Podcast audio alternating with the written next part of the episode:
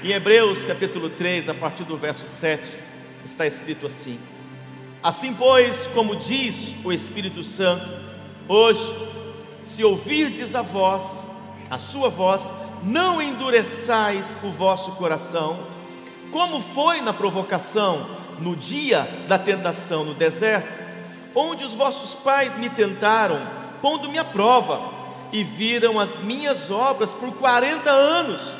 Por isso, me indignei contra esta geração, me disse: estes sempre erram aonde? No coração. Eles também não conheceram os meus caminhos. Entenda que há um propósito do inimigo nas lutas, nas adversidades. Eu sei que muitos de vocês estão passando perseguições, ameaças, ameaças na vida financeira, ameaças na vida conjugal, talvez ameaças na vida familiar, talvez estão vivendo com medo de algumas coisas, mas entenda que há um objetivo que o inimigo tem de no meio dessa situação em que você está vivendo, ele quer dilacerar ou fragmentar o seu coração, porque assim o seu coração ele vai se tornando como pedaços petrificados e você jamais vai conseguir entender os caminhos de Deus. Um coração fragmentado, que não é inteiro para Deus, não consegue ser entregue para aquilo que realmente é a vontade de Deus. Então, por isso que o escritor de Hebreus ele está dizendo que estes sempre erram no coração eles viram os meus milagres, eles viram os meus feitos. Estamos vendo tantos testemunhos levantados, tantos milagres acontecendo, portas sendo abertas, livramentos de morte, livramentos de enfermidade, milagres financeiros. Assim também acontecia com este povo, mas eles permitiram que em determinados momentos o coração deles fosse fragmentado, e o coração fragmentado não vai conseguir discernir os caminhos de Deus, o que realmente é de Deus, o que não é de Deus, porque um coração fragmentado, ele levanta uma mente confusa. Um coração fragmentado, ele levanta, ele proporciona uma mente confusa. Por isso há tantas pessoas que estão confusas nesses dias, porque o coração fragmentou. E a grande pergunta desta noite é: o que foi ou quem foi que fragmentou o teu coração? E você se perdeu no seu caminho, você se perdeu na sua caminhada espiritual, você se perdeu no seu chamado, no seu ministério. Quem foi que fragmentou o teu coração? Alguma coisa aconteceu. Por isso que Apocalipse está escrito, como nós temos ministrado nestes dias, em que o Senhor diz: Lembra-te de onde caíste. Você tem que saber onde você caiu, onde você deixou que teu coração fosse fragmentado arrependa-te e volte às práticas do primeiro amor. Um coração fragmentado, querido, jamais vai conseguir exalar o perfeito amor de Deus. Um coração fragmentado é um coração que deixou ser ferido, mas não deixou ser curado é um coração que deixou ser aprisionado, mas não deixou ser liberto pela palavra, é um coração que foi rejeitado, abandonado, mas não aceitou a cura do amor de Jesus Cristo, que tem o poder para curar toda e qualquer enfermidade. O amor de Jesus veio para te libertar. A verdade é que o amor de Jesus te libertou. O que fez Jesus libertar você foi o seu amor. O que fez Jesus se entregar por você foi o seu amor. O que fez Jesus passar pelo que passou, para passar pelas pisaduras, as machucaduras do seu corpo, para que você fosse curado, foi o seu amor. O que fez Jesus ser pendurado no madeiro, como se fosse um maldito, para que você fosse abençoado, foi o seu amor, o amor de Deus, esse amor imensurável, o amor de Cristo, que foi um amor pleno, um amor completo, não foi um amor fragmentado. Houve um momento em que o inimigo tentou fragmentar o coração de Jesus. Esse episódio aconteceu no Getsemane, quando Jesus se sentiu só, em profunda tristeza em angústia, entrando num estado de depressão. As Escrituras mostram historicamente que começou a sair sangue dos poros de Jesus, porque ele sabia tudo que ele ia passar. E ele disse: Pai, se possível, passa de mim o que eu estou vivendo agora, passa de mim esta situação. Mas ao mesmo momento, pelo poder do Espírito, ele volta com o seu coração inteiro e ele diz: Mas seja feita a tua vontade. Ele não permitiu que seu coração fosse fragmentado, porque um coração fragmentado está sempre tentando desanimar, está sempre desistindo um coração fragmentado, ele não consegue mais enxergar para frente. E um coração fragmentado faz as pessoas olharem para baixo, ter um olhar para baixo. Por isso é muito importante você saber onde você caiu, o que foi que te derrubou, ou quem foi que te derrubou, ou se foi talvez você mesmo, pela falta de um posicionamento que você deveria ter, e o teu coração se tornou um coração fragmentado e você se tornou uma pessoa ferida, machucada, aflita, angustiada e por isso está errando no coração. As pessoas que erram no coração são as pessoas que estão com o coração fragmentado, não estão inteiras para Deus, não estão inteiras para as coisas espirituais, por isso não conseguem discernir o caminho de Deus. Estes sempre erram no coração. E o que nós precisamos? De um coração apostólico. Um coração apostólico é um coração de Jesus Cristo, é um coração inteiro, que tudo que faz, faz com inteireza de coração, tudo que faz, faz sem reserva, um coração puro, um coração limpo, um coração que se blindou no meio das perseguições, das calúnias, das difamações, das traições, um coração que se guardou, não tem nada que você possa falar que você foi mais ferido, mais machucado, mais entristecido do que aquilo que Jesus passou. Eu e você nunca vamos sofrer o sofrimento que Jesus sofreu. E olha, ele vindo de onde veio, se tornando carne e vivendo como homem natural, nós nunca vamos passar. Por isso que o nosso alvo é Jesus, o nosso espelho é Jesus, a nossa fé é em Jesus. Eu quero que você entenda algumas coisas. Lá em Filipenses 2,5 está escrito: Tende em vós o mesmo sentimento que houve em Jesus Cristo. A palavra sentimento aqui no original é o mesmo que coração. Por isso, tenham em vós o mesmo coração que estava em Jesus. Isso fala de um coração inteiro, de um coração entregue, de um coração sem reservas, não de um coração fragmentado. Meu Deus, como temos encontrado pessoas com corações fragmentados, que estão trazendo as suas machucaduras, que são reais, que estão trazendo as suas ofensas e feridas, que são e foram reais, mas mais real é o poder de cura que está no amor de Jesus. Então precisamos aprender a receber desse amor que nos cura, desse abraço que nos agasalha, desta palavra de Jesus que nos fortalece e nos empodera. Tudo converge nele, nada sem ele, tudo por ele. Então, quando fala do sentimento de Deus, fala da essência de Deus.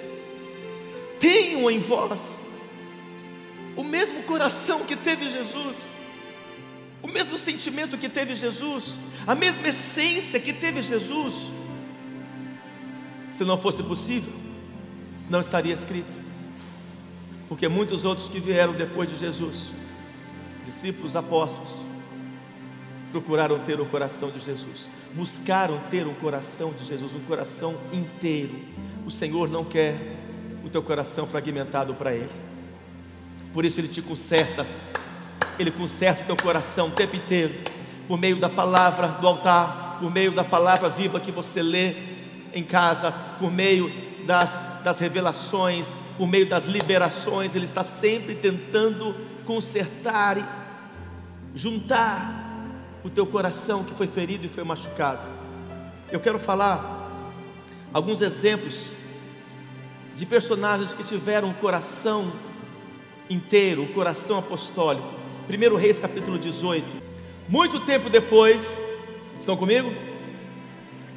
Muito tempo depois, veio a palavra do Senhor a Elias no terceiro ano, dizendo: Vai, apresenta-te a Acabe, porque darei chuva sobre a terra.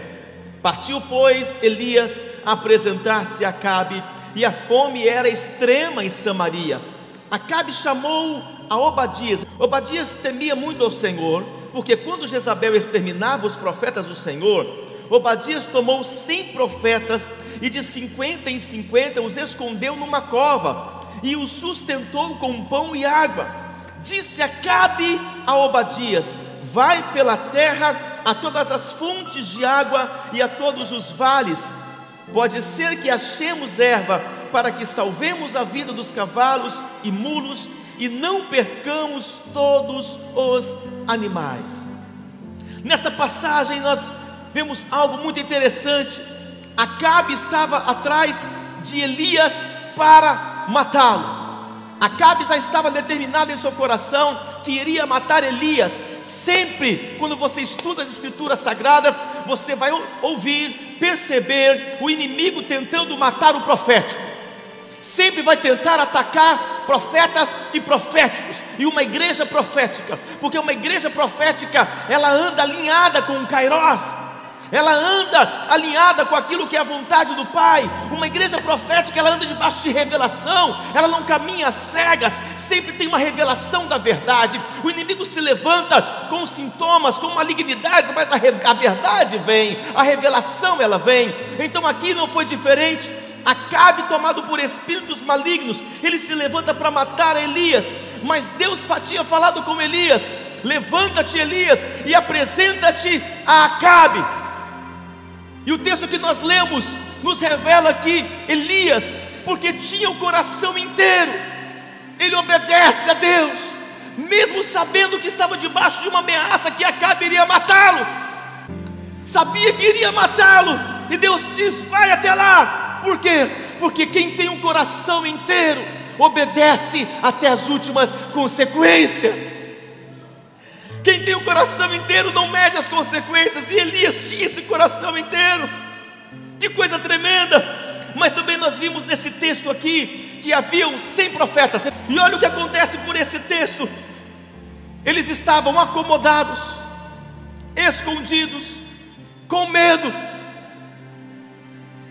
Naturalmente falando, profeta seria muito melhor Elias com 100 profetas.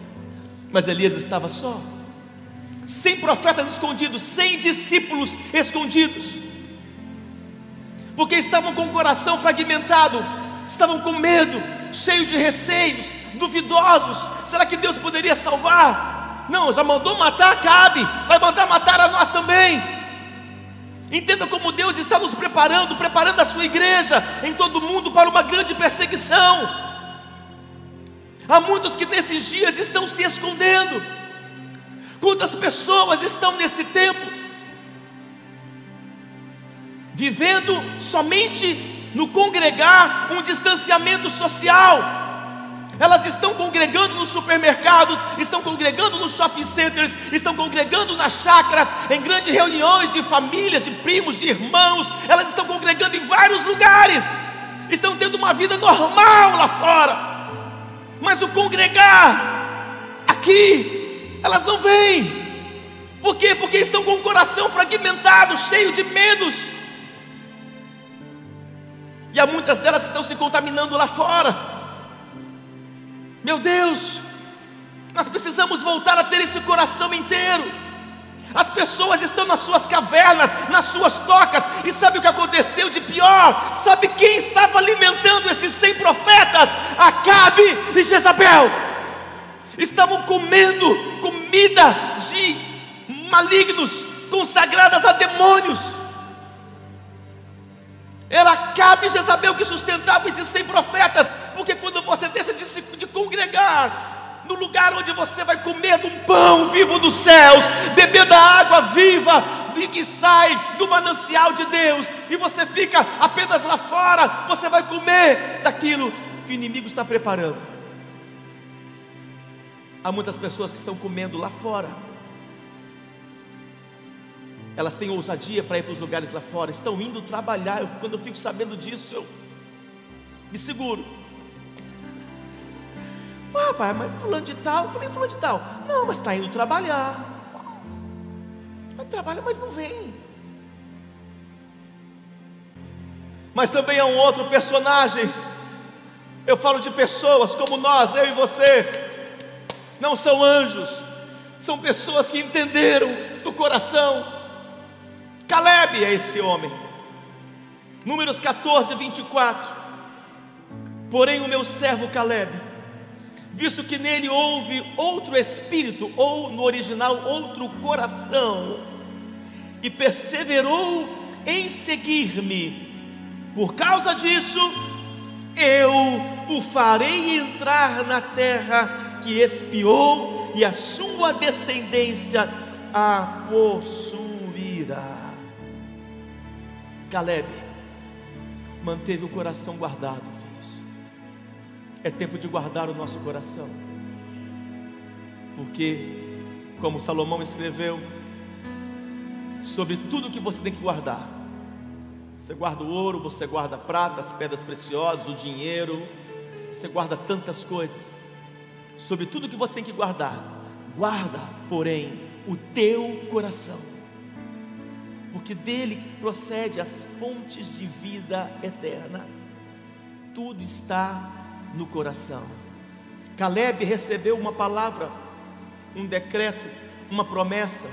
Ele tinha 40 anos de idade. E ouça, olha o que ter um coração inteiro. Ele recebeu a promessa com 85 anos de idade. O que aconteceu nesses 45 anos, de 40 para 85? Ele guardou o seu coração. Quantas palavras contrárias. Meu Deus, é emocionante quantas adversidades, quantas situações difíceis. Caleb vendo o filho, depois o filho do seu filho. Pai, e aí? Vô, e aí? Talvez o bisneto. Bisa, e aí? A promessa. Guarde o coração, filho. Guarde o coração, meu neto. Deus é fiel. Guarde o coração, meu bisneto. Deus é fiel. Ele manteve o seu coração inteiro, inteiro. Passou o tempo, passaram pessoas, passaram perseguidores, passaram acusadores, passaram momentos difíceis.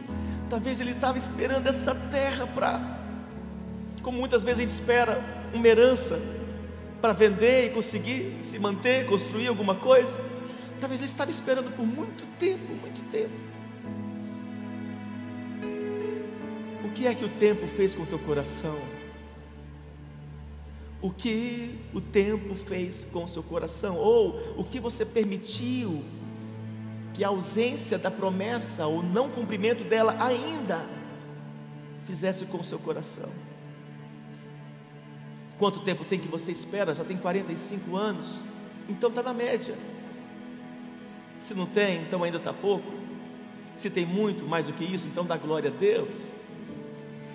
Mas Caleb, diferente dos outros, guardou o seu coração. Isso serve para os solteiros, para os casados que oram pelo cônjuge. Guarde o teu coração. Não permita que a ausência de algo ou a irrealização de uma outra coisa venha fragmentar o teu coração e venha fazer com que você fique dividido.